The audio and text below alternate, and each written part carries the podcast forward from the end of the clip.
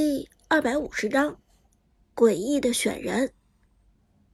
半选结束，炮战队半人哪吒、姜子牙、百里玄策；次战队半人程咬金、貂蝉、明世隐。版本强势英雄程咬金、貂蝉和明世隐三人被办，另外三个半人席位却给了哪吒、姜子牙和百里玄策。这三个现在背叛率并不那么高的英雄，而这样的半人结果下来，双方的选人争夺就变得异常激烈。因为关羽被放出来了，花木兰被放出来了，百里守约被放出来了，扁鹊被放出来了，还有女娲、嬴政、凯，当前版本中大量的强势英雄得到释放，让双方的挑选步步惊心。这看到这场半人结束之后，杜鹃的目光中闪过一丝不安。虽然炮战队优先选人，但炮战队只有一个选人权。如果想要打之前炮战队擅长的不死鸟体系的话，中单法师扁鹊是必选的。但关羽、花木兰、百里守约这些强势英雄如果不抢，后果同样很严重。眼下的情况反而给炮战队出了个难题。场上，苏哲也没有想到局面会发展到这一步。王者荣耀的平衡性一直被人诟病，这也是这款游戏最大的缺点之一。只要是一位新出的英雄，就一定非常的 bug，而老版本的 bug 级别英雄又得不到完善的调整，这样的后果就是版本更新的越多。新英雄出的越多，这个赛场上需要限制的英雄就越多，导致最后六个半人席位根本不够用。队长，咱们先手选谁？老 K 沉声问道。他是这场比赛的一号位。抢扁鹊还是关羽，或者拿百里守约？旺财低声问道。从团战的角度来讲，关羽的功能性更强一些。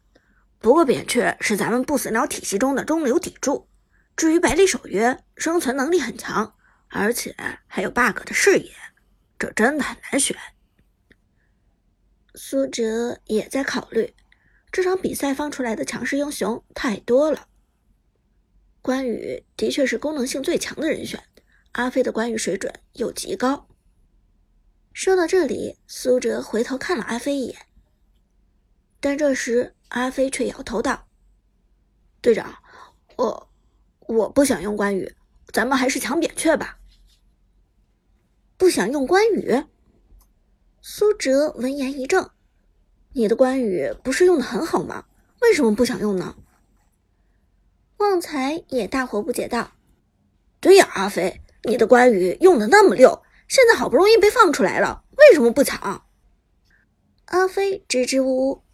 半天没给出理由，因为他不能承认自己手指受伤的事情，这是他刻意想要隐瞒的。拇指受伤就限制了他很多操作类的英雄，而众所周知的是，关羽的操作最需要的就是用拇指来控制方向键。以阿飞现在的经济状态，手指根本无法支撑他打关羽，所以就算关羽放出来了，阿飞也只能放弃。看到阿飞迟疑不决，苏哲猜测着问道：“是因为你觉得关羽经过两次削弱，很难打出水准？最近两个版本中，关羽的确连续受到了削弱，先是大招的冲锋距离大幅缩减，并且将冷却时间加强，之后最近的版本中，又将关羽冲锋状态的技能伤害从附加生命值百分之十二。”下调到了附加生命值百分之十，这两刀可以说是刀刀致命，对关羽的削弱堪称毁灭性的。而阿飞其实并不是因为这个原因，只是在苏哲说完之后，自己找到了台阶，立即点头道：“啊，没错，就是因为这个，关羽削弱的太严重，我觉得可能不再强势了。”队长，没时间了。老 K 不禁出言提醒道：“倒计时马上就要结束。既然如此，选扁鹊吧。”苏哲沉声道：“现在不是拖泥带水的时候，生存还是死亡，这是个问题。”老 K 立即动手，拿下了毒奶扁鹊，不死鸟体系的核心成员，也是老 K 最近练习最多的一个英雄。对面的次战队看到 PO 先手抢下了扁鹊，脸上不禁露出嘲笑。大手一声冷笑：“真是幼稚，没看到我们已经将程咬金办掉了？就算你们办掉哪吒，又有什么用？我们一样可以限制你的 BOSS 鸟体系。”妖帝也点头道：“没错，BOSS 鸟体系主要是针对现版本无射手阵容。”输出不足，无法秒掉扁鹊，并且快速收割的打法。但既然如此，我们打个有射手的阵容不就行了？大手选人，好嘞！大手冷笑一声，立即选定了自己的英雄，而紧跟着次战队的射手位也拿下了自己想要的英雄。生命与信念都交予阁下。关羽，大手直接拿下了边路强势英雄关羽，而次战队的射手位，今天的长城也很和平。百里守约，强势射手终于登场，连续两个强势选人，直接引起场内一片欢呼，就连女解说都不由得激动的说道。我们看到次战队这边先手选定了关羽和百里守约，两人都是版本强势英雄。虽然近期的版本对关羽连续两次大削，但这依然无法动摇二爷的地位。至于百里守约，虽然现版本对射手并不友好，但百里守约的破甲被动对于战士坦克遍地走的现版本其实是一种很好的克制。今天也许次战队能够通过百里守约打出良好的效果，这也不一定呢。而苏哲看到对面的这两个英雄，眉头不由得皱了起来。强势，真的是太强势了！而且一个关羽还不够，居然还来了一个切不死的百里守约。次战队的选人简单粗暴，根本不考虑任何体系，就拿当前最强势的英雄，利用版本优势打死你。选人权。再次回归炮战队，炮战队的成员却都是一脸愁容。队长，现在怎么办？旺财低声说道：“根本不知道如何针对对面的选人。